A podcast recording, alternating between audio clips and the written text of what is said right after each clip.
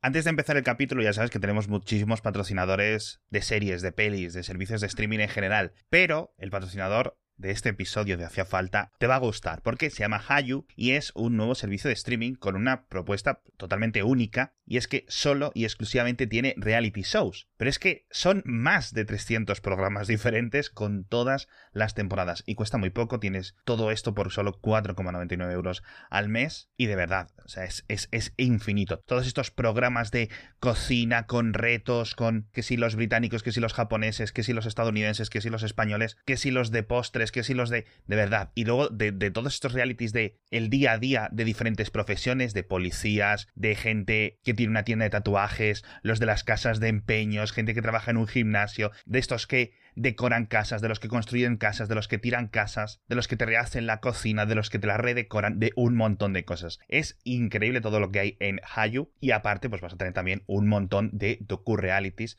sobre crímenes reales para ver la cara nunca vista de los secretos más inconfesables, ¿no? De la mano de, de los protagonistas, de los policías, de los investigadores que los resolvieron. Y una de las mejores cosas que tiene Hayu es que es estreno simultáneo, así que te vas a evitar todos los spoilers. Apúntate a la prueba gratuita sin compromiso en hayu.com, que se escribe con H-A-Y-U.com. De todas formas, ya sabéis que siempre os dejamos un enlace en las notas del episodio.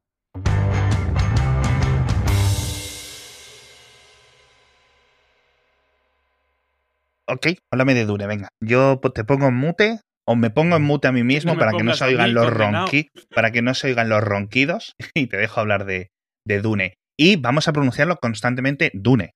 Dune. Yo lo siento Duna, mucho. Podemos decir Duna. A mí me chirría todavía más que Duna, imagínate. No, no, no. No lo había, no lo había sopesado decir Duna, pero ahora lo voy a decir simplemente para molestar.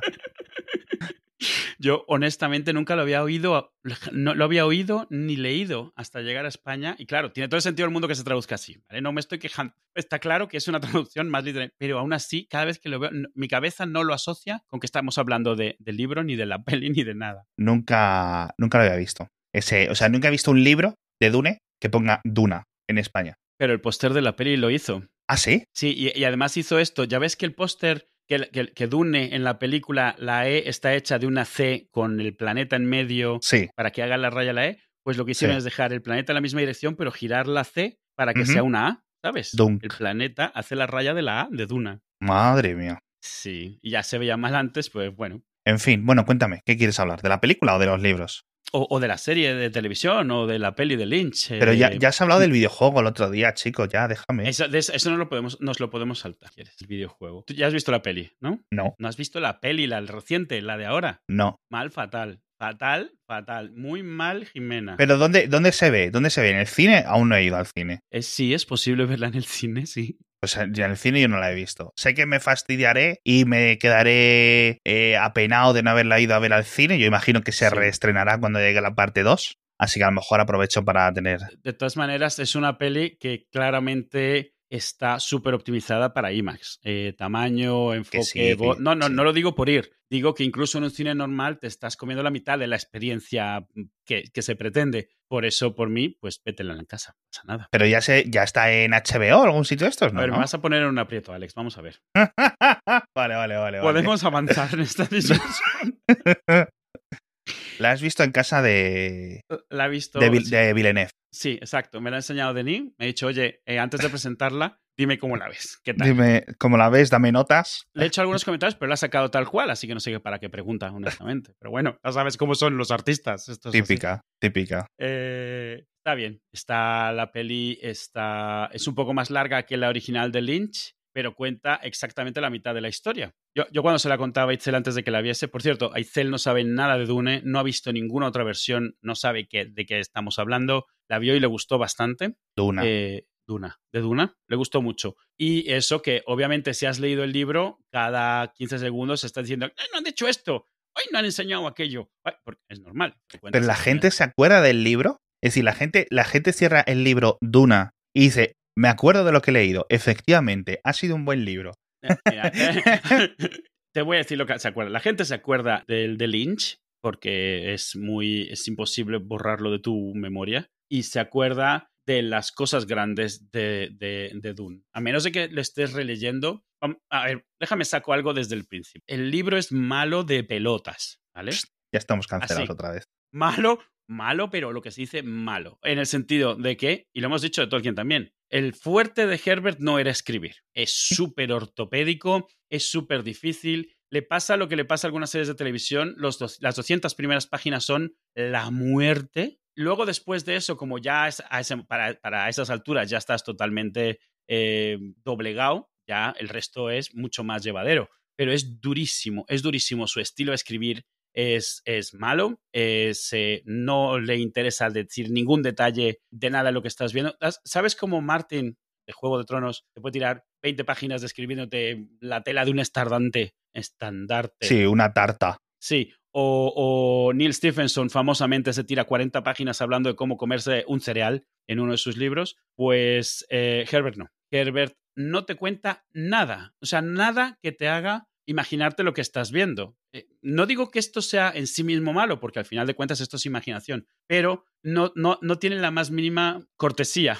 con el lector. O sea, no te dice, eh, no sabes si quien, de, de quien estás leyendo está bien vestido, si es alto, si es bajo, si le falta un brazo, si camina rápido, camina lento, yo qué sé, un montón de cosas que te ayudan rápidamente a hacerte una idea de lo que está sucediendo en la dinámica. No, es principalmente narración, todo es muy portentoso, todo es un lenguaje súper, bueno, ya dije antes ortopédico, innecesariamente rebuscado y además está todo salpicado de diálogo y monólogos internos de lo que está pensando la gente en cada momento. La razón por la que Dune fue el exitazo que fue y merecido, insisto, por eso no tengo problema de decir que el libro es una mierda, porque realmente mereció el éxito que tuvo y la fama que tiene. Y de nuevo, parecido a lo de Tolkien, es que te, te, te, bombardea con tal cantidad de conceptos que nunca habías visto antes en ciencia ficción y que incluso hoy son raros, que tu cabeza está ignorando todo lo que no te está contando porque apenas tienes tiempo de estar tratando de absorber todo lo que sí que te está diciendo. Y tampoco es que te meta un montón de detalles, pero te deja caer ciertas ideas que tú tienes que inventarte una historia. Lo que ha pasado después, luego llegó su hijo y, decidió explicarlo todo y bueno, ahí ya hay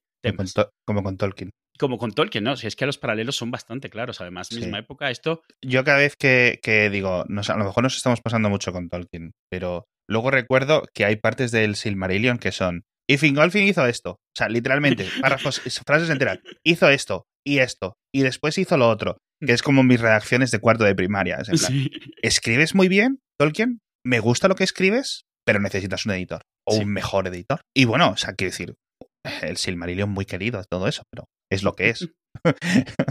Pues le pasa, ¿le recuerdas que, que Tolkien lo, que no era la intención de Tolkien y de hecho le mosqueó mucho, pero lo cogieron los hippies de los 60 como mensaje ecologista, naturista, un montón de cosas. Que siempre se quejó Tolkien de que esa no era su intención y de que estaban locos y de que los negros eran malos. Yo creo que, yo creo que Tolkien no era tan racista. no, no, yo no pienso que fuese racista. Incluso desde una perspectiva del siglo de 2020, pienso que, que era tan, tan regulinches. No, no, no, no. Yo no pienso que realmente fuese racista. Yo pienso que la forma en la que decidió narrar las cosas es muy fácil sacar ese mensaje. Ah, bueno, los, malos son negros, los enanos son tontos y les gusta el oro. Los elfos son guapos y altos y rubios. ¿Sabes? Quiero decir, él, él, simplificó un montón de conceptos de una manera que es muy fácil, después de 50 años de estereotipos, decir Claro, hombre, es que los estereotipos, excepto que él cuando los puso en su momento no, no los planeaba como estereotipos. O sea, en su cabeza no pensaba que estuviesen tan estereotipos porque todavía no se veían como estereotipos. No existía el estereotipo de los elfos, ni el estereotipo de los enanos, ni estaba en lo más remotamente mal visto que los malos fuesen peludos, negros, feos. Porque eso es algo que hemos aprendido después. Entonces es cierto que es muy difícil separar las dos cosas. Pero bueno, realmente eh, lo del racista ha hecho un poco de broma, porque es como hoy se le toma. Y es cierto que es súper injusto medir hoy por, las cosas de hoy lo que se hizo entonces. O sea, lo mismo le pasa a Lovecraft también y, a muchos otros. Son, como se dice, producto de su época. En el caso de Duna, de, de Herberto, es que tiene nombre de perra el, sí. el libro. Eh, él sí que, y, por eso también fue un mega hit, solo que en el lado de ciencia ficción, él sí que estudió mucho de ecología, lo que se podía saber de ecología en esa época. Y, de hecho compartí en Twitter hace, hace un poco una entrevista con él hecha en el 69, libros del 65, donde el tío, tú lo escuchas y dices, vale, tiene muy claro el tema del impacto medioambiental de los humanos, el tema de toda la ecología, el tema de los plásticos. En los 60 prácticamente nadie hablaba de los plásticos y él ya está diciendo ahí que los plásticos van a ser un problema, que son casi indestructibles, que es casi imposible reciclarlos de verdad. Eh, o sea, un montón de cosas. O sea, te das cuenta que el tío las ideas las tenía bastante claras. No es como a Tolkien que se le malinterpretó, pero para bien. En el caso de Herbert, esa era parte del mensaje que quería dar. Y otra de las cosas que sacó que vino súper bien en una época en la que eh, el humanismo y el naturismo y los hippies estaban tan así, era, él cuenta una historia en la cual no hay prácticamente tecnología. Hay, hay eléctrica, pero no electrónica, ¿vale? Hay mecánica. No hay ordenadores, no hay inteligencias artificiales, no hay computadores. Él acababa de leer un montón de libros de filosofía, mucho Carl Jung, muchas cosas en las cuales él estaba convencido de que depender de la tecnología era una muleta para la humanidad. Y él lo que estaba convencido es que la humanidad con, con el entrenamiento y los fármacos adecuados podía llegar a un potencial muchísimo más alto. Y de hecho, Duna está lleno, Duna me gusta, me gusta, ¿eh? Estaba, está lleno de personajes que, dependiendo de la droga que toman y del entrenamiento que tienen, son ordenadores humanos, son, no han salido en esta película, pero sí han salido en las anteriores, los que, los que eh, navegan las naves espaciales, eh, un montón de... No, no, hay alienígenas en Duna, solo hay humanos, humanos desarrollados y especializados a través de droga y entrenamiento para hacer esto o aquello. Él mm. estaba convencido de que la humanidad, el futuro ideal de la humanidad eh, dependía de deshacernos de los ordenadores y de las inteligencias artificiales. Nada de robots, nada de androides, nada de, ordenadores. Se inventó una yihad que sucede dentro de 10.000 años, que son 10.000 años antes de las novelas, ¿vale? En la cual eh, los ordenadores eh, controlaban el mundo, las inteligencias artificiales controlaban el mundo y la humanidad se da cuenta de que lo hacen para el beneficio de ellas, no de la humanidad. Controlan, se ponen de acuerdo entre ellas, controlan los mercados y terminan derrocando, digamos, a las inteligencias artificiales. Nada de esto sucede en la peli, no son spoilers. No son spoilers ni del libro, son spoilers de la enciclopedia de Dune. Pero luego cuando ves una historia de ciencia ficción en la cual todo es muy futurista, pero todo es muy mecánico. Hay un montón de planetas, pero es una sociedad feudal donde los humanos que hay son súper especializados, guerreros o calculadoras humanas o capaces de predecir el futuro porque internamente en su cabeza son capaces de calcular. Son un montón de conceptos que son súper aspiracionales, digamos, versus la depresión de, los, de un post-apocalipsis o la depresión de que los ordenadores controlan nuestro futuro, cosas así. Fue un hit, un mega hit, y de hecho él al principio no iba a hacer secuelas, las terminó haciendo y su hijo terminó haciendo todavía muchas más. Y bueno, esta entrevista está muy bien porque te das cuenta de que él todo esto lo tenía súper claro y lo ha hecho muy aposta. El problema que tenía él es que no era muy buen escritor. Tú lees ahora, es muy difícil leer Duna ahora, es súper difícil. Eh, yo, yo te decía que no me acordaba de nada, pero es que es las, las primeras 50 páginas son muy difíciles. Son, muy duras, son muy duras. Porque además yo no sé si es por las escenas originales con lo de la madre y los entrenamientos estos y tal, pero como que creo que tardado como cuatro veces en leerlo, luego ya una vez lo leí y luego cuando iba a traer esa peli, bueno, pues tocará tal. Y eso, o sea, imposible, o sea, imposible. Me, me quedaba siempre dormido intentando leerlo, no me, no me centraba no podía imaginarme lo que estaba ocurriendo. Texto, no sé si decir ortopédico, como dices tú, pero ciertamente denso. ¿Y sabes con qué me pasó lo mismo? Es que las comparativas, no sé cómo las has sacado, pero a lo mejor es por eso. No, no lo puedo quitar de la cabeza, pero Tolkien, la primera vez que me leí El Señor de los Anillos, sí. creo que lo he comentado en este podcast, es básicamente saltándome por las 100 primeras páginas. Sí, claro. Todo lo de Tom Bobadil, toda la salida de la comarca, y llegan a Bri, y una vez que llegan los hobbits a Bri, empiezas a leer. Y es como, ah, guay, ok, ya, ¿sabes? Como que te quitas la parte en la que eh, arranca, empiezan a meter primera, segunda, ¿no? Ya cuando va con buen ritmo, ya lo puedes coger. Y no sé si con Dune pasa lo mismo, ¿eh? A lo mejor lo intento, empiezo con el, capítulo 5 y, listo, tío. Es, posible, es posible. las primeras páginas, sobre todo, no tienes ni idea de qué está sucediendo, de cuándo está sucediendo. empieza el libro y ya estás en medio de, de, un tema. O sea, sientes que se te ha que, te ha saltado un libro anterior, mm, literalmente. A mí eso no me importa mucho, porque si está bien escrito, si te atrapa, por ejemplo. No, no, no, no. No siento que no, digo que sientas que es una continuación. Digo que sientes que te lo has perdido. O sea, no sabes dónde estás, no sabes qué está sucediendo. Eso es una técnica narrativa, pero. Sí, pero si está bien escrito, te lo van dando a la velocidad que lo necesitas. Ese es el problema aquí.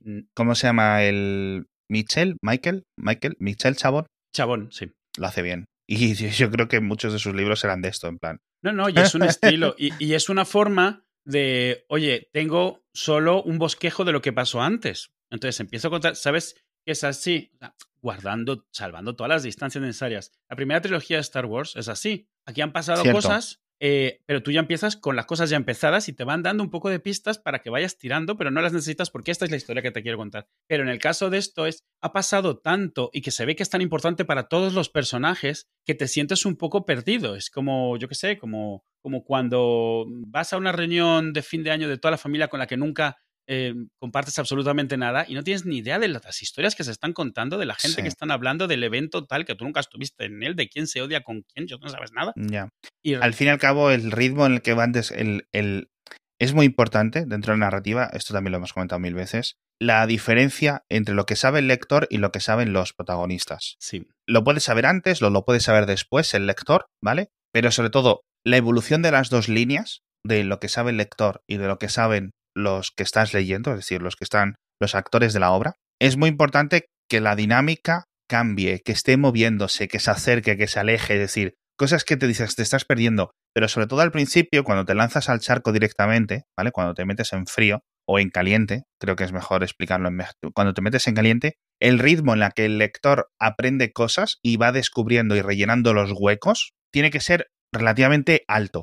Y si no es alto, creo que es lo que le pasa a Dune, que es en plan, no solo no sé las cosas, sino que no estoy aprendiendo. Es decir, no me importa que me metas cinco misterios de entrada, pero lo que no puede ser es que en la página 80 me hayas resuelto uno y me hayas metido otros seis misterios. Sí, sí. Porque no es, no, no, no incita al cerebro a leerlo. Y ahora te voy a dejar seguir hablando de Duna, pero a través de TikTok, otra vez, que esto creo que también lo comentamos, eh, he podido ver toda una nueva generación de gente joven que lo ha querido leer el libro porque es una peli, que salen actores guapos y es una peliculón y es un, un evento de cultura popular y oye, pues está de moda, hay que leerlo y todos con el mismo problema. Y yo no sé si me pregunto, pero a lo mejor es que hay autores, igual que se reescriben las obras clásicas para nuevas audiencias, claro. que es que esto habría que reescribirlo. Coges un autor, un editor o algo así y dices, mira, esto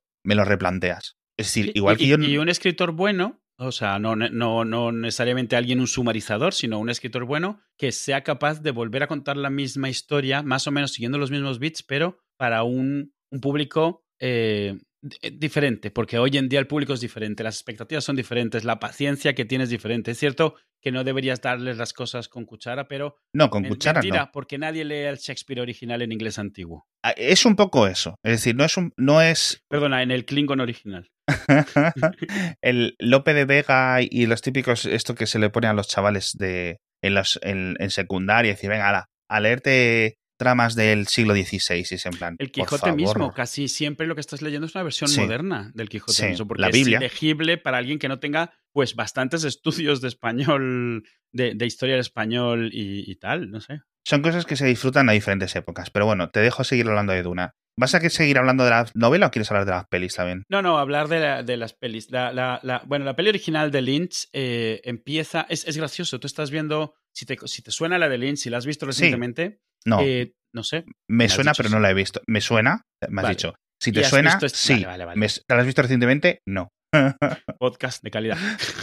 pues es, eh, es gracioso. Al final están contando la misma historia del mismo libro. Entonces, hay veces que ves la misma escena exactamente igual, pero con diferentes actores, hecha por diferentes directores, súper parecida, cambiada la iluminación, la luz, y está chulo para compararlas. Puedes ver también quién lo ha hecho mejor o peor. La película en general no la puedes comparar de la misma manera donde Lynch cuenta todo el libro completo inicial, Denis cuenta solo la mitad del primer libro. Y además Lynch a partir de la mitad empieza a inventarse la historia, esencialmente. Lo vas viendo, poco a poco va introduciendo cosas que no aparecen en ningún libro, que no aparecen para nada, pero se ve que a él le parecían una mejor historia que contar, sobre todo en una sola película. Denis parece que va a ir por, el, por la historia original hasta ahora. Entonces no se ha inventado nada que le permita luego cerrar rápidamente ciertos temas. También porque en la historia original de Dune se juega mucho con el concepto antihéroe, héroe, villano. Hay malos y buenos muy claramente al principio, pero en cuanto pasas de la mitad ya todo es un poco más nebuloso. Y en el caso de Lynch se ve que claramente él quería un Mesías que fuese un Mesías, no quería un Mesías que luego fuese un Bin Laden, yo qué sé, ¿sabes? Dependiendo de quién le está mirando. Entonces lo simplificó mucho más. Denis parece que va a ir más por el libro original, que es un poco más, pues la naturaleza humana es la que es. Hay una frase que dice en la entrevista a Herbert que es eh, la diferencia entre un héroe, un antihéroe y un villano es en qué momento dejas de contar su historia. Si un héroe después de que pasa todo, sigues contando, a lo mejor es cuando empieza a salir la parte fea, la parte que no es tan guay. Entonces. Eso, eso también lo decían en la de Batman, ¿no? Sobre la peli de Lynch. Tiene muchísimos defectos, muchos defectos, entre comillas. Es una peli de Lynch con el estilo de Lynch. Lynch es un director muy particular y muy suyo. Y aunque es cierto que en esta época era todavía bastante joven y había hecho pocas cosas, esta peli, la, la, la escala de esta peli, a veces se nota que le sobrepasa. Y además él es muy visual, muy de cosas muy raras, que sean muy chocantes. Como el libro no describe prácticamente nada, o sea, te dice, yo que sé, el varón es malo, es gordo y, y flota, tú interpreta eso como lo quieras. Es muy diferente la visión de la serie de televisión, de la peli de Lynch y la peli ahora de 2021. En la de 2021, una cosa que sí que tiene es, podrías ponerle salvapantallas. Cada escena de esa película podría ser un póster, tranquilamente. Todas y cada uno, todos y cada uno de los fotogramas está diseñado para ser precioso de verlo, eh, portentosísimo. La música, Hans Zimmer, vamos, no se deja nada, todo lo que estás oyendo es brutal, la, dirección de sonido es tremenda, o sea, es una peli, te gusta o no te gusta la historia, es, es, es, muy impresionante de verla. También es cierto que eso puede agotar. Una peli que es portentosa de principio a fin te deja agotado. Te deja agotado que todas las escenas es como si estuvieras viendo, yo qué sé, una, la historia de Cristo, ¿sabes? En plan, todo el tiempo, todo como, como que te sobrepasa. Esto es lo mismo. Aún así, yo creo que eh, eh, tiene bien ganado el lugar el, score que está teniendo. Dependiendo de lo, que te, de lo que te prime, hay gente que prefiere la serie de televisión. La serie de televisión era muy mala en el sentido de que estaba muy sobreactuada, pero era muy fiel al libro. Eh, o puede que prefieres la de Lynch, que cuenta la historia completa, con lo cual es un poco más. Tiene un final. Esta acaba, la, la de 2021 acaba a medias, a media cena, y tienes que esperar a la siguiente para ver cómo continúa.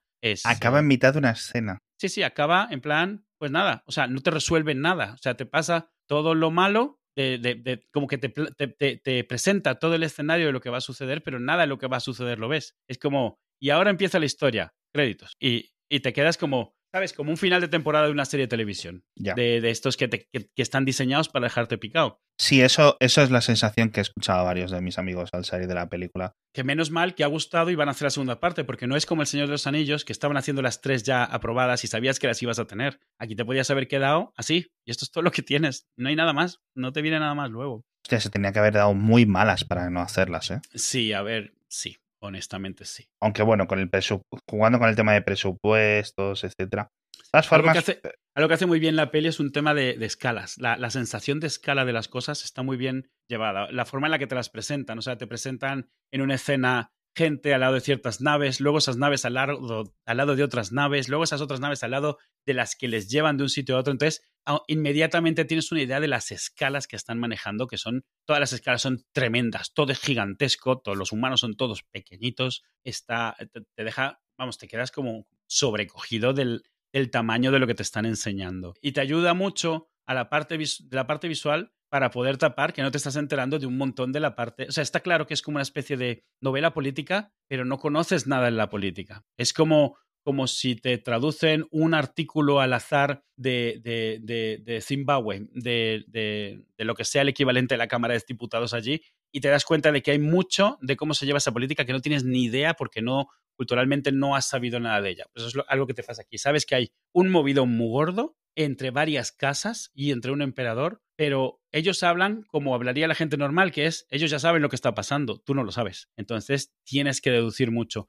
Es cierto que la peli está bien hecha en el sentido de que no te das cuenta de lo que te estás perdiendo. Si has visto el libro, te das cuenta de todo lo que no están diciendo, pero han hecho la película de tal manera de que no sientas que lo echas en falta, sientas que, bueno, que hay movidas entre familias, algo que has visto mil veces, yo que sé, en Juego de Tronos o en cosas así. O sea, estas familias se llevan mal y estas familias se están dando de torta. Bueno, vale. Luego, si te interesa el libro, resulta que hay un montón de, de, tema detrás, de por qué y de por qué y de, de, muchas cosas que afortunadamente la peli no intenta meterse porque entonces no habría sido capaz. Veremos si ahondan en eso en las siguientes, en la siguiente peli, que creo que solo van a ser dos partes, no una trilogía. Eso te iba a preguntar, que si tiene pinta que son dos, porque hay material, o sea, libros hay material hay. Lo que pasa es que creo que ah, en la primera he hecho la mitad del primer libro. Tengo entendido que la idea es hacer dos pelis para el primer libro. Si esto triunfa, pues ya te puedes imaginar que vendrán las otras, porque es cierto que es en el resto de libros en los cuales se ahondan muchos de estos temas. A ver en qué momento se detiene, porque toda la parte de Herbert siempre intentó dejar un montón de cosas abiertas, por lo menos hasta que se publicó la enciclopedia, que no la hizo él. Él, digamos, la aprobó, pero no fue cosa suya. Y en la enciclopedia, pues se especula mucho y eso, pero luego llegó el hijo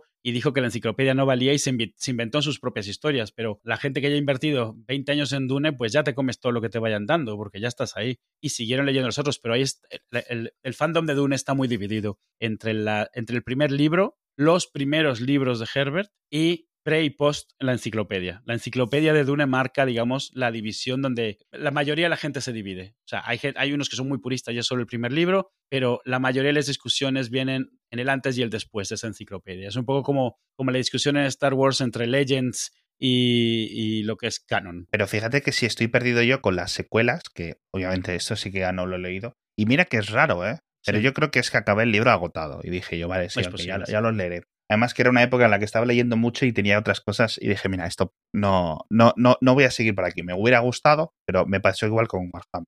Lees una, dos, tres y dices tú, madre mía. Y lees lo suficiente para ver el tamaño y la, inmensidad de lo que hay por delante. Y yo creo que eso también te asusta. O sea, te asusta, te agota a priori. Y dices, mira, no tengo dos mil horas para dedicarle a esto. Y veo que sigue sacando libros.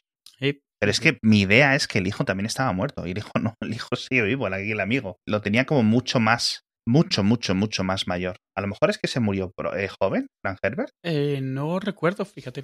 Se murió con 66, o sea que pues sí, en el 86 se murió. Sí. Pero vamos, esto es lo típico que la familia entera está mamando de aquí, porque claro. Bueno, a ver, al menos están trabajando en ello, ¿no? Como otras familias. Sí, sí, que me conozco, pero sí. E, está muy bien, o sea, es de esas cosas. Eh, es mucho más fácil comerte ese libro cuando eres joven y todavía tienes ilusiones. Luego es más complicado, sobre todo porque la parte no tan buena del libro es que Herbert lo escribe cuando todavía era muy ilusionado de la vida y tiene ciertos estereotipos que a medida que vas creciendo te das cuenta de que no funcionan tan bien. Y luego está el tema de que idealiza ciertas condiciones humanas que hemos visto que no funcionan del todo bien. Por ejemplo, él, por él tiene claro en su cabeza que la humanidad, el, el, estado ideal de la humanidad es el feudalismo, por ejemplo. Y entonces toda su novela son diferentes niveles de feudalismo. Y en la entrevista le escuchas explicarlo y bueno, tiene sus razones, pero hoy en día sabemos que no es así, o sea, sabemos que incluso antropológicamente se ha demostrado que es algo que surgió muchísimo después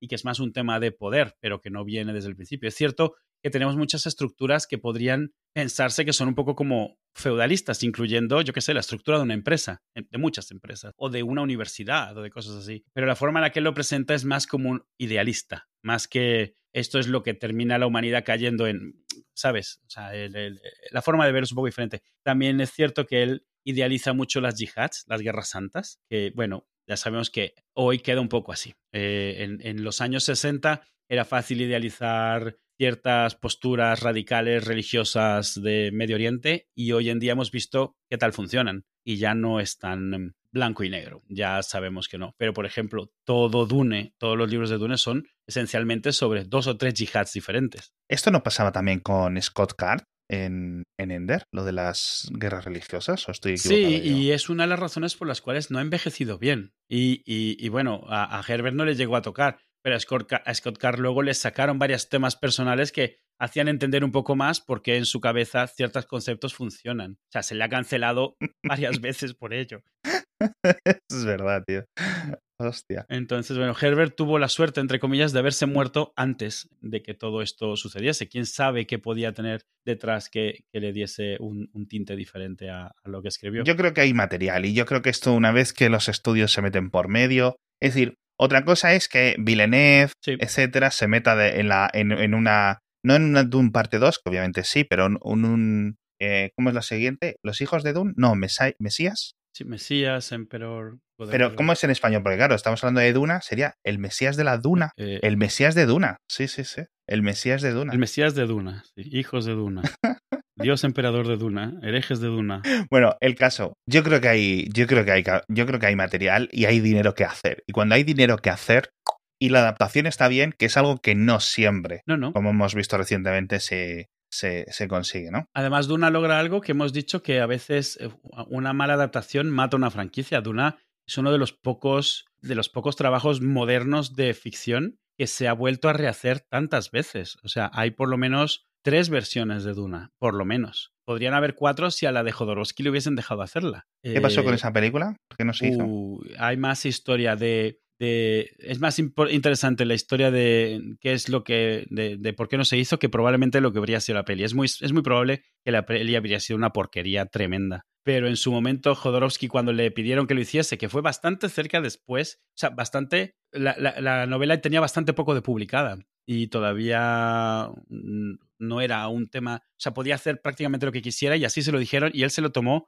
como una, una orden. Así que él decidió leer la contratapa del libro y nada más. Y el resto todo decidió inventárselo. Lo que pasa es que el tío hizo tal trabajo de traerse artistas de tantos sitios tan diferentes y tan originales que la explosión, como alguna vez lo llamaste, la explosión cámbrica de obras que ha surgido del Dune que Jodorowsky nunca hizo es espectacular. Alien viene de ahí. Descubrir a Geiger viene de ahí. Star Wars viene de ahí. Eh, el, eh, muchos de los cómics de Moebius, de Arzak, que los hizo con Jodorowsky, vienen de ahí. Un montón de, de, historias y de películas y de series tienen su origen en la peli que no hizo Jodorowsky, pero todas estas relaciones que hizo de juntar a diferentes artistas que les explotase la cabeza entre ellos, inventar un montón de ideas y luego buscar de qué manera implementarlas en algún sitio. Este es... pero, pero en plan, si no hubo la peli del, del, de los, del, del artwork y... Sí, sí, de todos los conceptos. El tío tiró para adelante. Nunca llegaron a filmar una sola escena de la peli hasta donde yo sé. Jamás. Pero el tío tiró para adelante buscando sus contactos, buscando este artista que conozco de, de, de, Europa, este tal de Francia, este tal de no sé qué,